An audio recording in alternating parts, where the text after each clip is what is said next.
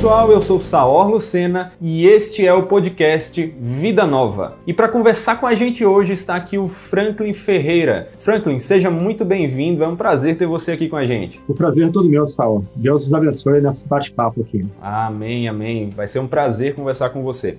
E para você que está chegando aqui pela primeira vez, o podcast Vida Nova procura conversar com pastores, com professores e teólogos em geral sobre os livros lançados pela editora Vida Nova e os temas importantes que são abordados por ele. E neste que é o segundo episódio, nós vamos conversar aqui com o Franklin sobre pregação, já que falaremos do livro, o lançamento Pregando Cristo em toda Escritura, do Edmund Clooney. E você aí pode escolher em qual plataforma quer nos ouvir. Você já está ouvindo em uma das que você gosta, mas para você saber, você pode escutar em qualquer uma das principais plataformas de podcast e também no YouTube. Então fique à vontade, escolha aí o que você prefere e nos acompanhe nessa conversa sobre pregação.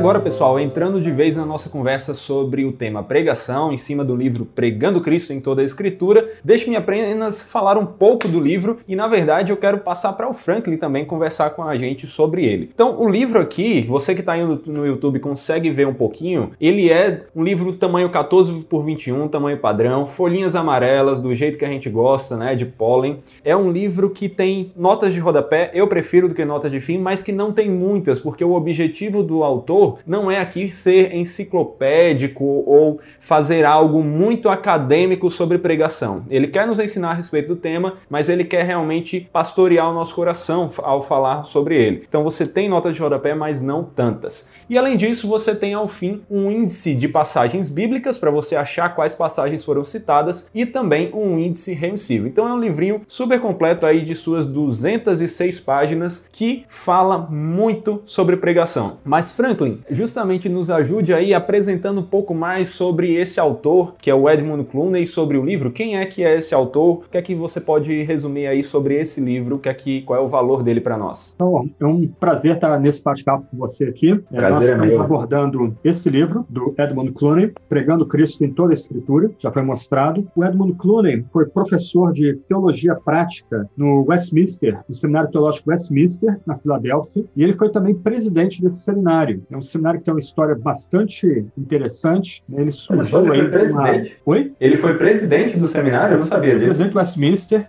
que, que surgiu do Princeton, né? Nossa. Ah, os professores ortodoxos ali que restavam no Seminário Teológico de Princeton, em Nova Jersey, eles se retiraram e fundaram Westminster em Filadélfia. E o Edmund Clooney foi professor de teologia prática e também o reitor desse seminário, né? Ele foi 16 anos reitor do seminário Westminster. Ele Olha é um autor só. pouco conhecido do Brasil, mas ele já tem publicado bastante material em língua inglesa. Aqui no Brasil nós temos um livro dele muito bom sobre igreja, é uma teologia da igreja, publicado pela Cultura Cristã, inclusive. Legal. E o que ele propõe nesse livro aqui é oferecer um guia numa linguagem popular para que aqueles que querem repensar a homilética e a forma de pregar possam descobrir uma forma de conectar os textos do Antigo Testamento com o Novo Testamento, sobretudo com a pessoa de Cristo, Legal. sem cair para mera alegoria, para mero moralismo, né? Mas tentando mostrar como Cristo, né? Cristo fala isso em Lucas 24, né? Como Cristo de fato está presente na lei, nos livros históricos e nos livros uh, de sabedoria, né? Também nos livros Muito proféticos. Legal. Então, uh, esse é o alvo do Clooney. Ele faz isso aí em dois capítulos, né? mostrando como é que a gente pode, uh, por assim dizer, conectar Cristo com o Antigo Testamento. E no restante, nos demais capítulos, né?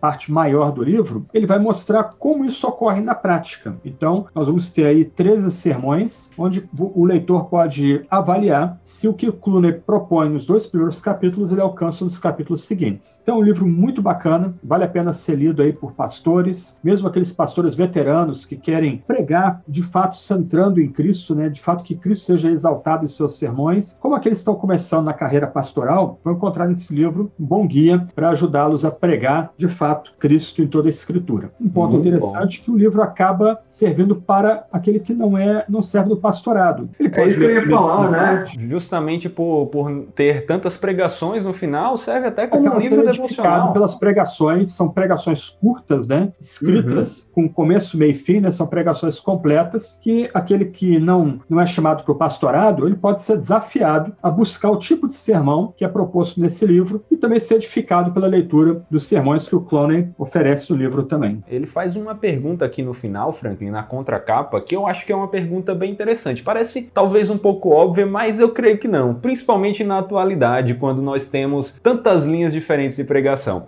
E ele diz assim: o que torna um sermão efetivamente cristão? E aí ele fala aqui Cristo.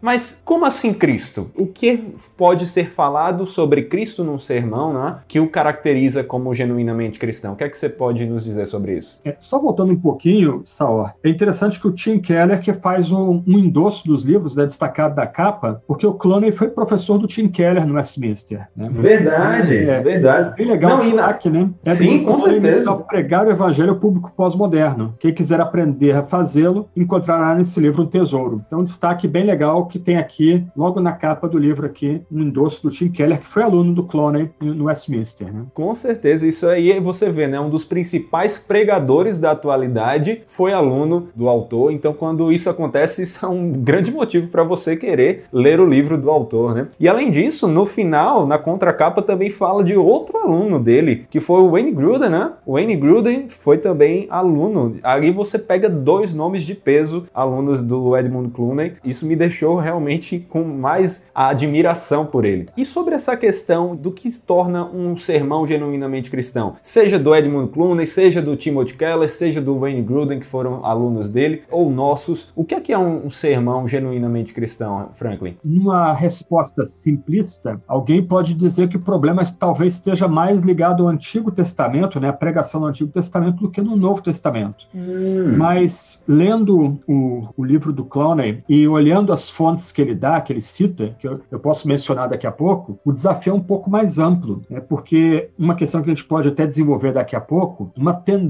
muito forte da prédica protestante é usar o texto de forma ou alegórica ou moralista. O Clowney propõe no livro, principalmente no primeiro capítulo, é uma forma diferente de abordar a Sagrada Escritura. Né? Então, a ideia dupla aí é ler a Escritura pela ótica do drama da redenção, ler a Escritura como história redentiva e que encontra sua concretização, ou seu clímax, na pessoa histórica de Jesus, sobretudo a sua morte pelos nossos pecados, sepultamento e ressurreição ao terceiro dia, segundo a Escritura. Então, o desafio que o pregador tem para de fato pregar sermões cristãos, né, centrados em Cristo, é primeiro abordar a Escritura a partir da estrutura hermenêutica e bíblico-teológica. Né? Uhum. Então, o Greidanos, nesse. Oh, desculpa, né? já estou citando um dos autores que o Clowney cita, né? mas o Greidanos vai, vai defender que a melhor forma de abordar a Bíblia para pregar Cristo na Sagrada Escritura é abordá-la a partir da ideia da história redentiva. Então, ele vai dar alguns autores aí que ele julga que são referência, como Gerhardus Voss, ele cita Outro a famosa teologia bíblica do Voss aí, que nós temos em língua portuguesa, cita o John Murray, né, que foi um uhum. discípulo do Voss e foi professor do Novo Testamento em Westminster, né? E a gente tem aí, por exemplo, o comentário dele de Romanos, que é espetacular em língua portuguesa, mas ele publicou outros materiais também, Teologia do Pacto, etc e tal.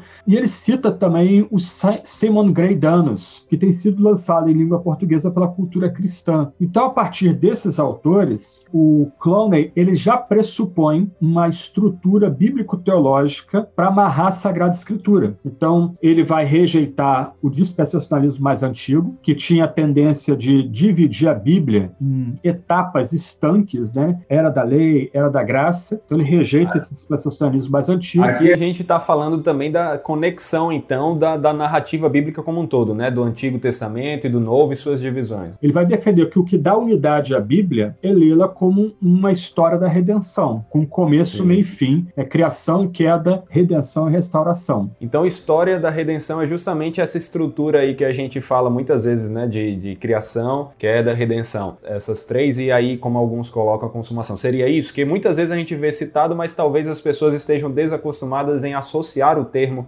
drama da redenção a isso. Exatamente. A ideia é que toda a Sagrada Escritura é uma grande narrativa, uhum. uh, e essa grande narrativa, Gênesis 1 e 2, criação, Gênesis 3 até Apocalipse 19, queda e redenção, Apocalipse 20 a 22, nós temos aí a restauração de todas as coisas. E o que é registrado na Bíblia não são histórias anedóticas, mas são as intervenções redentivas de Deus que vão dar essa unidade para as grandes histórias bíblicas, e a gente pode pensar nelas aqui, elas vão sendo é, reveladas num crescendo que vão atingir seu clímax os eventos da Páscoa em Jesus Cristo. Então, a ideia aí para Clooney, e ele está dentro de uma estrutura de teologia bíblica sistemática mais ampla, é que o que torna um sermão efetivamente cristão é que o texto que nós vamos pregar, ele é lido não só dentro de um contexto literário, mas é lido dentro do contexto canônico e teológico, histórico-redentivo. Ele tem um lugar na história da redenção, no drama da redenção, e aquele texto aponta para Cristo, que é o clímax, o sacrifício vicário né, e a ressurreição, são clímax dessa narrativa. Então, o desafio que o Clooney coloca, sobretudo quanto ao Antigo Testamento, é ler as grandes histórias do Antigo Testamento, mas também ler a sabedoria do Antigo Testamento, ler a profecia do Antigo Testamento dentro desse conceito histórico redentivo. Então, ele vai dar alguns exemplos no capítulo 2, né, sobretudo, de como histórias que a gente tem familiaridade do Antigo Testamento, elas têm um plus quando colocadas dentro desse arcabouço do drama da redenção, do drama histórico redentivo. Então, o que o Clooney vai fazer é nos mostrar que Cristo não está presente somente no Novo, né? que nós não podemos, como verdadeiramente cristãos, rejeitar o Antigo Testamento como nós vemos algumas igrejas da atualidade tentando fazer. É isso? Exatamente. E o desafio do pregador, para que ele pregue sermões cristãos de fato, sobretudo do Antigo Testamento, é ter a sabedoria de conectar as grandes histórias e a sabedoria e as profecias do Antigo Testamento com o evento, o fato de que Cristo morreu, foi sepultado sim. e ao terceiro dia restou, segundo a Escritura, segundo o Antigo Testamento. Sim, sim. Então,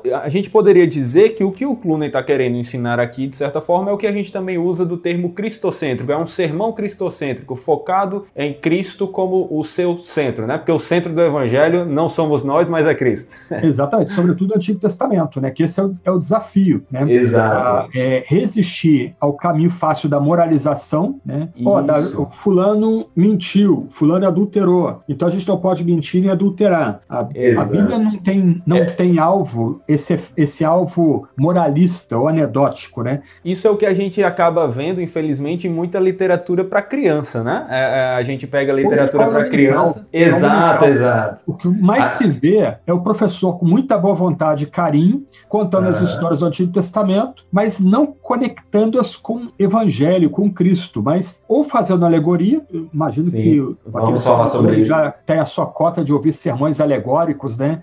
Ah, onde ah. o pregador esquece Davi, esquece Golias, esquece o significado histórico narrativo e da cria passagem. Uma história em cima. E vai falar das pedrinhas da fé, o que cada pedra significa. O que cada detalhe do menor que tem significa, né? Exatamente. Ou, do outro lado, deve se lembrar de contos de escola dominical, onde a, a passagem é meramente usada para ensinar moralidade, o que crente faz ou não pode fazer, ou como ele se arruma ou deixa de se arrumar, etc e tal. O, o Clowney, ele não está inovando aqui, não é nada novo, ele coloca Sim. isso aqui em nota de rodapé dele, o que ele é. quer é reforçar que a pregação, que é pregação cristã de fato, tem que magnificar Cristo, até mesmo no Antigo Testamento. As, as pregações do Antigo Testamento devem destacar Cristo, apontar para Cristo e chamar para a boa nova de Deus perdoar pecadores por meio do mediador, né?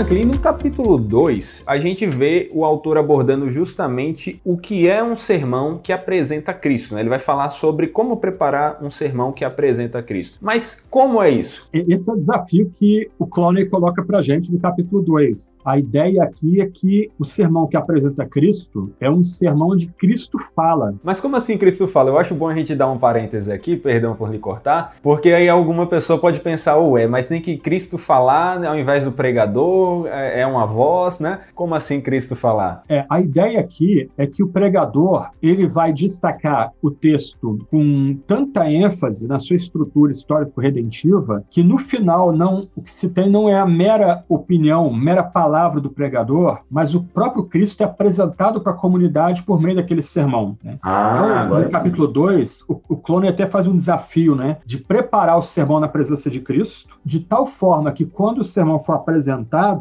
o que o ouvinte, a, aquela pessoa, o homem, a mulher que ouve a pregação do sermão, o que aquela pessoa vai ter, na verdade, é a experiência da própria presença de Cristo sendo comunicada naquele sermão. Então, a ideia aqui é não só colocar o texto do Antigo Testamento dentro do seu contexto bíblico-teológico, isto é, a ideia da história redentiva, mas preparar o sermão na presença de Cristo, de tal forma que aquele que ouve a pregação possa ouvir a voz de Cristo e ser apresentada a própria presença de Cristo. Ele até coloca uma, uma experiência que ele teve no encontro com estudantes na Áustria, né, que ao final do sermão as pessoas não queriam sair daquele ambiente. Ele desceu para fazer a refeição dele, mas aqueles que ouviam não desceram, continuaram naquele ambiente orando, alguns de joelhos, né, porque eles sabiam que eles estavam na presença de Cristo, eles experimentaram a própria presença de Cristo, comunicada por meio do sermão que foi preparado na presença de Cristo e por meio do qual o próprio Cristo falou àquela comunidade, né? Eu gosto muito da frase de Calvino, que ele diz que a tarefa do pregador é pregar com tanta vivacidade, é que de tal forma que quando ele prega, é como se o Cristo crucificado, sepultado e ressurreto fosse retratado diante da comunidade. E aí Calvino Olha. continua, né? Se o pregador conseguir fazer isso, aquela comunidade não precisa mais de vitrais, não precisa mais de estátuas. Cristo de fato vai ser apresentado para aquela comunidade. Então, Clooney coloca esse desafio para a gente, né? De um verdadeiro é, desafio. pregar apresentando Cristo no Antigo Testamento, de tal forma é. que o sermão não só tenha sido preparado da presença de Cristo, mas as pessoas sejam de fato confrontadas com a presença bendita do Salvador naquele sermão. Glória a Deus, glória a Deus. É um verdadeiro desafio realmente. E quando a gente fala dessa preparação de sermão, a gente pensa também em como o sermão está feito. Minha pergunta para você nesse caso é: um sermão que tem como alvo apresentar Cristo, ele tem a sua estrutura influenciada por isso? Existe uma estrutura relacionada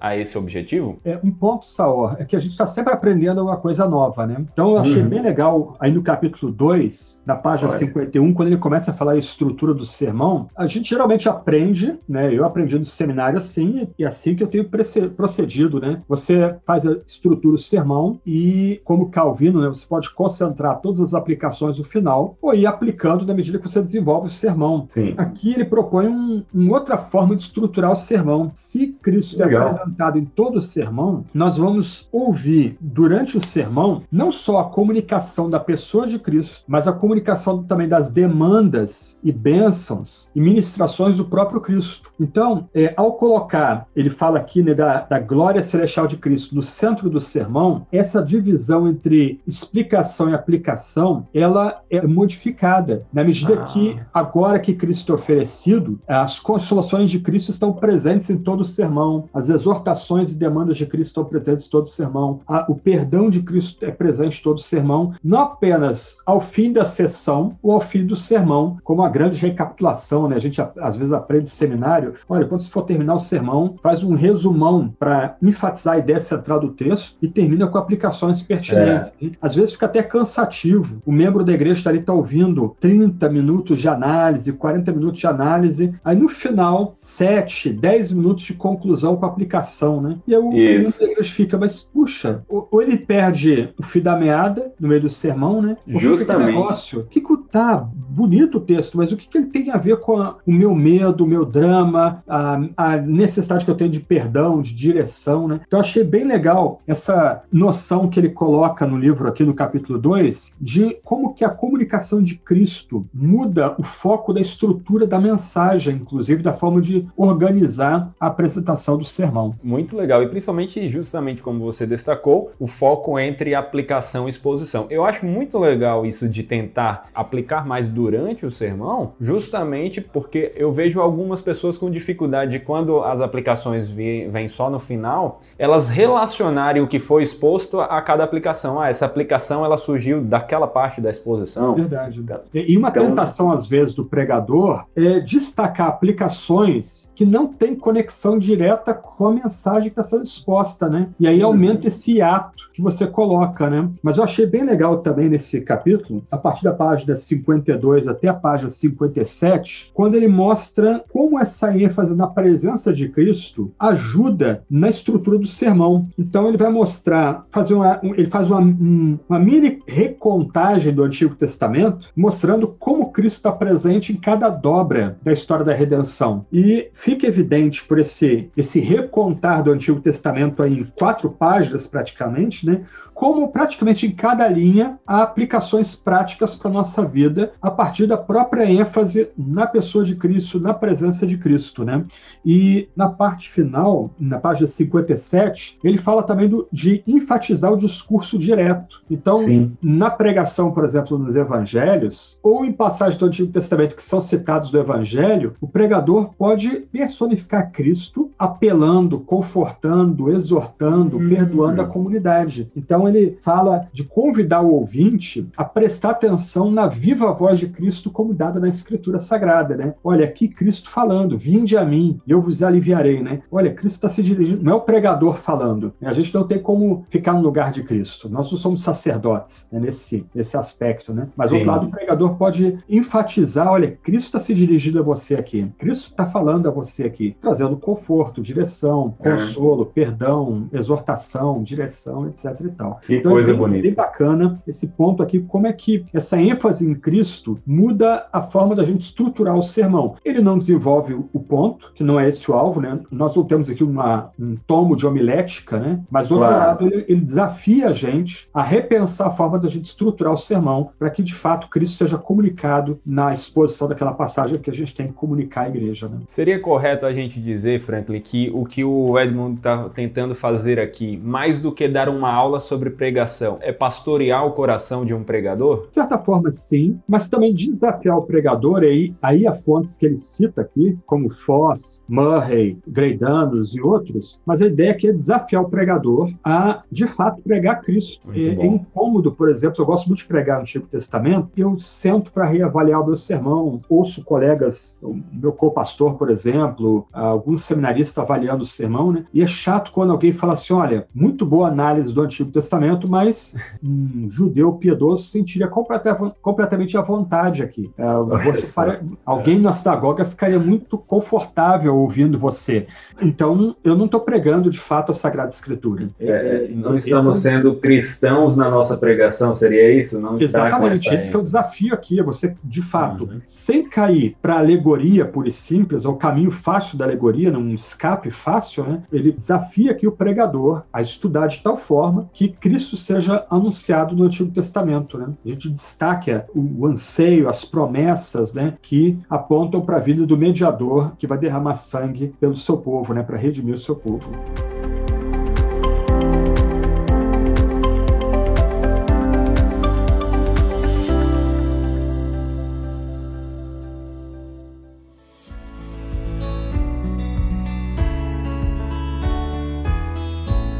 Franklin, no primeiro capítulo, quando o autor está falando sobre esse ponto, que é uma ênfase grande, né, de Cristo em toda a Escritura, e ele vai falar na página 20 ali sobre simbolismo e tipologia, ele diz que a história da aliança que leva a Cristo também antecipa Cristo em seu simbolismo. E aí ele vai falar, né? O simbolismo hoje tem má fama na exegese reformada. E ele vai dar alguns exemplos, conversar sobre isso. Durante esse capítulo, ele fala sobre simbolismo, ele fala sobre tipologia, mas essas não são palavras do nosso cotidiano, ou pelo menos não interpretadas como ele apresenta aqui. Então eu tenho duas perguntas. Eu quero começar com essa primeira que é: quando a gente fala de ver Cristo no Antigo Testamento, a gente está falando de achá-lo em cada versículo, em cada palavra, ou tem mais a ver com isso que ele diz aqui de simbolismo, algo assim? Saul, a sua pergunta agora fica um pouco mais provocadora e difícil. A partir da primeira questão que você levanta, a gente precisa lembrar que a Bíblia não foi originalmente escrita dividida em versículos e capítulos. O grande desafio para nós aqui não é ficar procurando Cristo em cada versículo, como a gente tem hoje né, do Antigo Testamento, ou cada detalhe o menor que seja do Antigo Testamento, né? porque senão a gente está retroagindo a uma, uma alegoria conectada a Orígenes, que até o Cloney fala no livro dele. Né? A ideia aqui, que o Cloney coloca para gente, que eu acho bem bacana,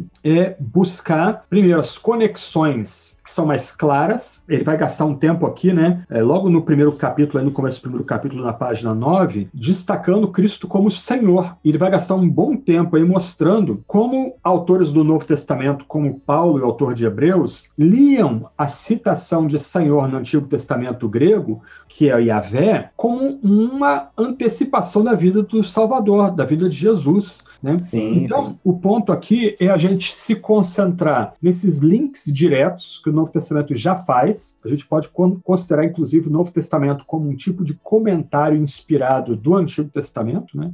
Ah, e, que legal. Do outro lado, né, é, os autores estão, Mateus, Paulo, Hebreus, eles estão comentando o Antigo Testamento, verdade, interagindo verdade. com o Antigo Testamento. Então, eu acho bem legal, eu achei bem bacana aqui, né, as, as primeiras páginas aí, o autor trata disso até a página 9 a 17, mostrando como os autores do Novo Testamento liam, né? Se a Septuaginta trazia lá é, é, Kyrios, ali não é Adonai, é Yahvé, uhum. e ele vai uhum. mostrando verso a verso isso aqui, né? E aí Paulo vai ler, conectar, olha, Yahvé é Jesus, é o Deus que se faz homem, é o Deus que se tabernaculou entre nós, né? Então, é, é, uhum. isso é um ponto. Do outro lado, é, a gente pode apontar Cristo no Antigo Testamento e pregar Cristo no Antigo Testamento Testamento em textos que apontem para dependência da figura messiânica, para a hum. necessidade hum. de um mediador de sangue selar o pacto. E aí volta o interesse do autor em destacar a teologia bíblica. Ele já trouxe no capítulo 2 a ideia de história redentiva, Sim. e aqui no capítulo 1 um ele trata a ideia do pacto, né, da aliança hum. graciosa, monergística, que Deus estabelece com um povo seu, um povo peculiar,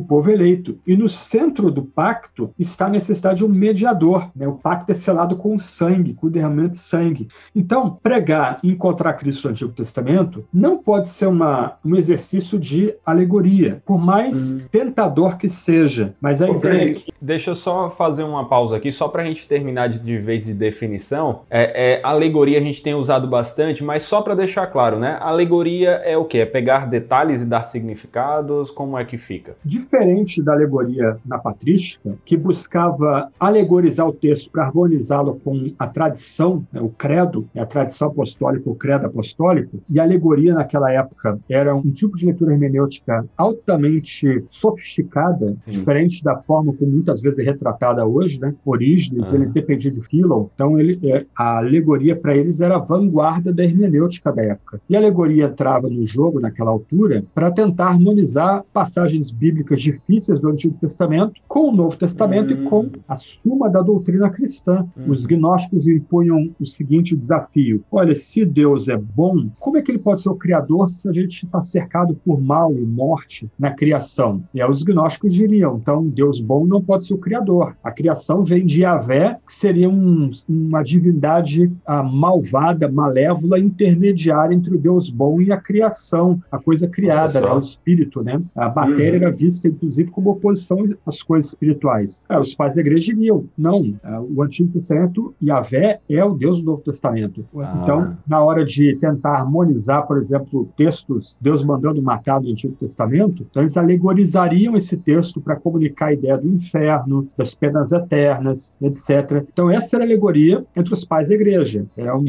um, um, a mais fina ferramenta da hermenêutica para tentar mostrar que há uma unidade, há uma harmonia em toda a Sagrada Escritura entre o Antigo e Novo Testamento. Certo. No contexto atual, usa-se a, a, atribuição de significados ocultos ao texto, muitas vezes uma forma de demonstrar uma criatividade. Olha, eu estou pregando algo que ninguém nunca pregou na história da igreja. E muitas Verdade. vezes essa criatividade está atrelada a heresias, né? como a uhum. pregação da prosperidade, entre outras. Né? Então, uhum. a ideia de pegar as pedras da fé, no caso de Davi e Golias, Sim. a ideia do coxo ali, ah, o texto não tem caráter histórico, o país é coxo, a igreja é coxa, a, a igreja tem alguma deficiência, alguma limitação, aí o, o, país tem alguma limitação. Se ele olhar para Cristo, ele vai ser salvo. Então, assim, esquece-se o contexto histórico do texto, o contexto bíblico-teológico daquela passagem, narrativa, história, profecia, poesia, e faz-se uma ligação direta com o tempo presente, geralmente atribuindo significados estranhos ao texto daquela passagem bíblica. Então, o autor, ele critica, com razão,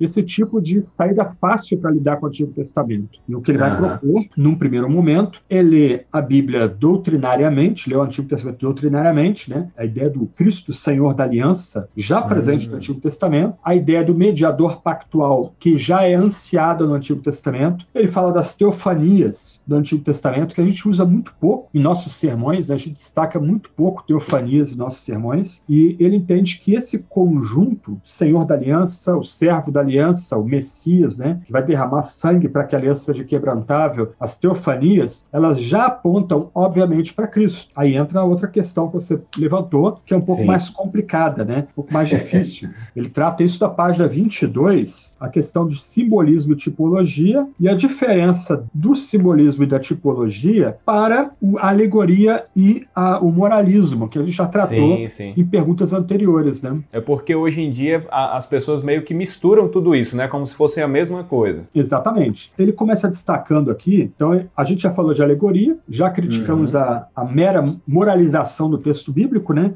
Então Sim. a gente não precisa reprisar isso. O nosso ouvinte aqui, quem nos assiste, é, é convidado aí ao, ao, livro, né? A partir da página 20, é o autor estabelece Verdade. esse ponto, né? Então, uma vez tratando de Cristo como Senhor da Aliança, o Cristo como servo da aliança, tratando as teofanias do Antigo Testamento, o, o Clooney, ele oferece aqui uma, uma perspectiva mais sofisticada, por assim dizer, da leitura do texto bíblico. Ele até fala aqui, né, logo no começo, que tratar ah, o Antigo Testamento simbolicamente, tipologicamente, gerou uma fama entre os reformados. Sim, é verdade. Enfatizam bastante o método histórico-gramatical uhum. e geralmente tem uma aversão à simbologia, à tipologia, porque muitas vezes ela está conectada com a, a, alegoria, né?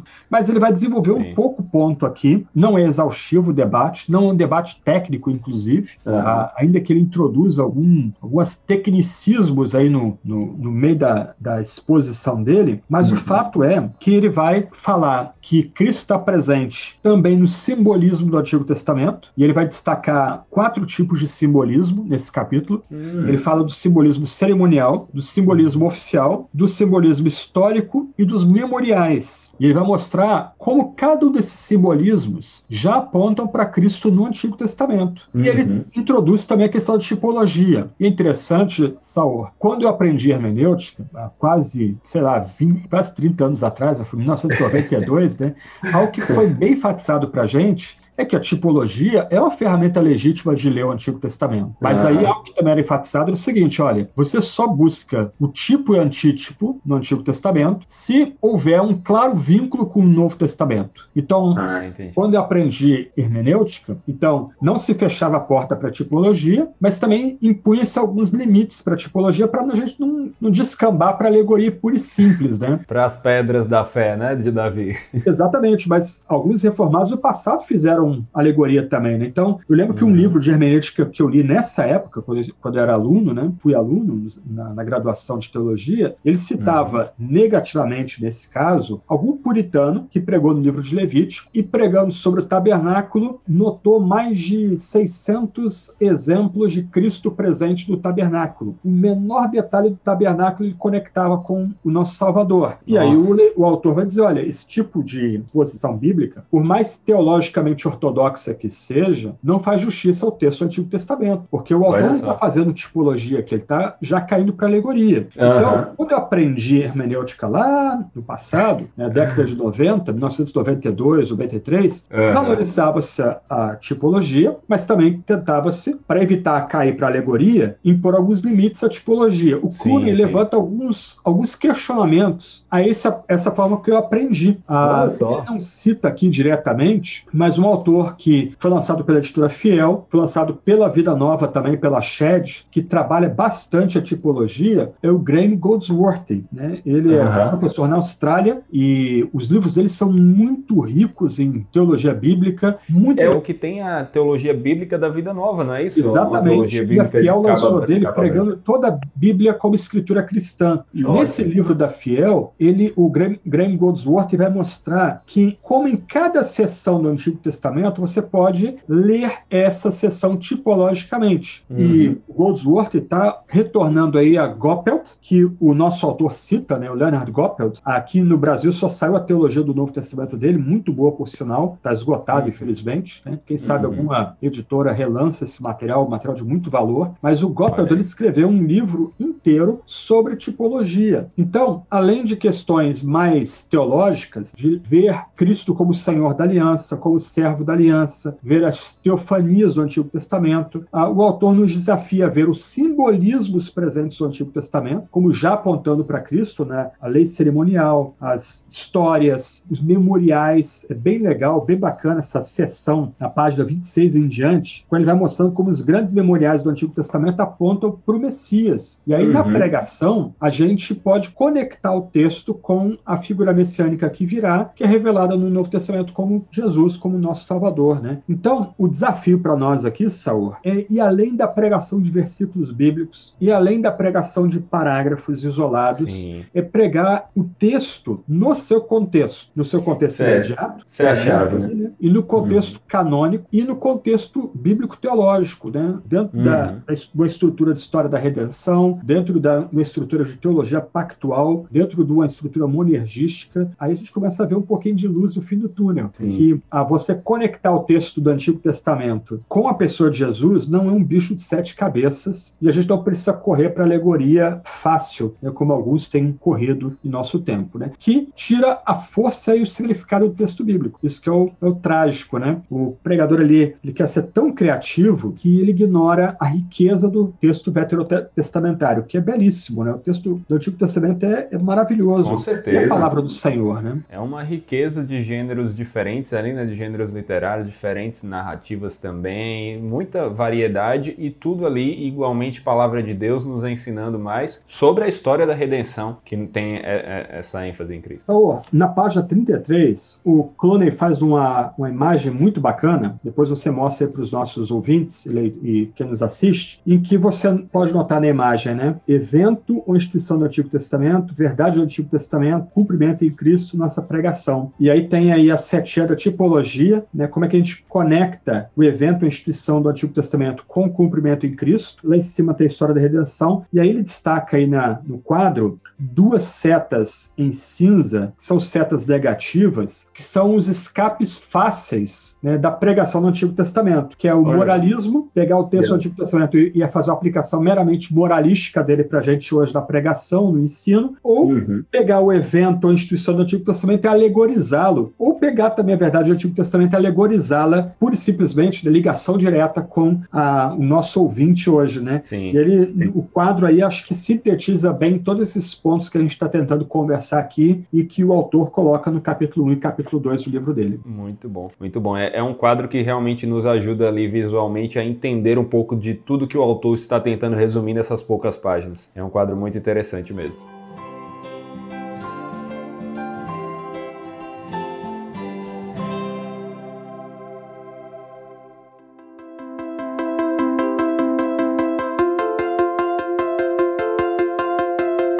Passando agora então a um olhar maior sobre o livro, diante de tudo que a gente conversou aqui, o que é que nós poderíamos destacar sobre a relevância desse livro estar sendo disponibilizado então pela Vida Nova? Como é que nós podemos tirar proveito de tudo isso? Então, Saul, como a gente já está falando aqui, o livro não é um livro técnico, né? então Sim. o leitor, seja o pastor, o presbítero, o diácono, o professor de escola dominical, o livro é muito útil para professor de escola dominical também, sobretudo os capítulos 1 e 2, né? O membro da igreja uhum. que quer ler o livro para sua edificação codificação, você não vai esbarrar aqui com termos técnicos, uma literatura densa e pesada. Quem quiser estudar mais, aí vê a nota de rodapé. A Vida Nova teve o cuidado de destacar em língua portuguesa os livros que já foram lançados, que ele menciona. Isso é o, ótimo. O Voss, Greidanos, né? Mas assim, uhum. a, o, o livro é bonito nesse sentido de instilar nos pregadores o gosto para pregar Cristo de fato no Antigo Testamento. E aí, na, uhum. do capítulo 3 em diante, o que o leitor vai descobrir aqui são vários sermões 13 sermões no total, em que o leitor pode ler esses sermões como um modelo, para ele aprender a conectar o texto antigo com Cristo, ou o leitor pode ler esses capítulos como devocionais. São, como eu disse, são sermões, mas geralmente sermões pequenos. Alguns sim, sermões sim. aí com 10 páginas, outros com 4 páginas. É, eu estou vendo, são bem curtinhos mesmo. São, são curtos, tem sermões é bem curtos, alguns uhum. focando um versículo, outros focando mais versículos, alguns focando uma história inteira. Então o leitor pode continuar sua leitura para ver se como é que o método do, do autor, né, o desafio posto, funciona na prática. E o leitor pode continuar a leitura para ser desafiado a de fato encontrar Cristo. E aqui você tem Gênesis, Êxodo, Josué, 2 Samuel, Salmos, tem Evangelhos. Então é, o leitor pode continuar sua leitura para ser desafiado pelo que ele está lendo no restante do livro do Clooney, né, no sermão sermões, né? E o sermão fica como uma, um desafio para a gente. Olha, você está vendo na prática como o sermão inteiro pode comunicar Cristo, não apenas na parte final, um apêndice ali, né, do sermão, Sim. né? Mas de fato como o sermão pode conectar Cristo. Com certeza. Então é, é um livraço porque é como você falou, né? Principalmente com, ao somar com esses sermões aí no final, ele alcança tanto o pregador, mas também é um livro aí que pessoas que querem ouvir boas pregações também podem usar para um devocional, para alimentar a vida, e o pregador também deve ouvir não só como um modelo, mas como uma maneira de se alimentar. É um, é um livro muito bom que nós temos aí lançado pela editora Vida Nova. Então, você que está nos ouvindo, nos assistindo, procure já adquirir seu livro. Você, se tiver no YouTube, já tem um link aqui na descrição. Se estiver nas plataformas de podcast, é só pesquisar no, na internet, no site da Vida Nova, que você já encontra esse livro Pregando Cristo em toda a Escritura do Edmund Clooney para adquirir.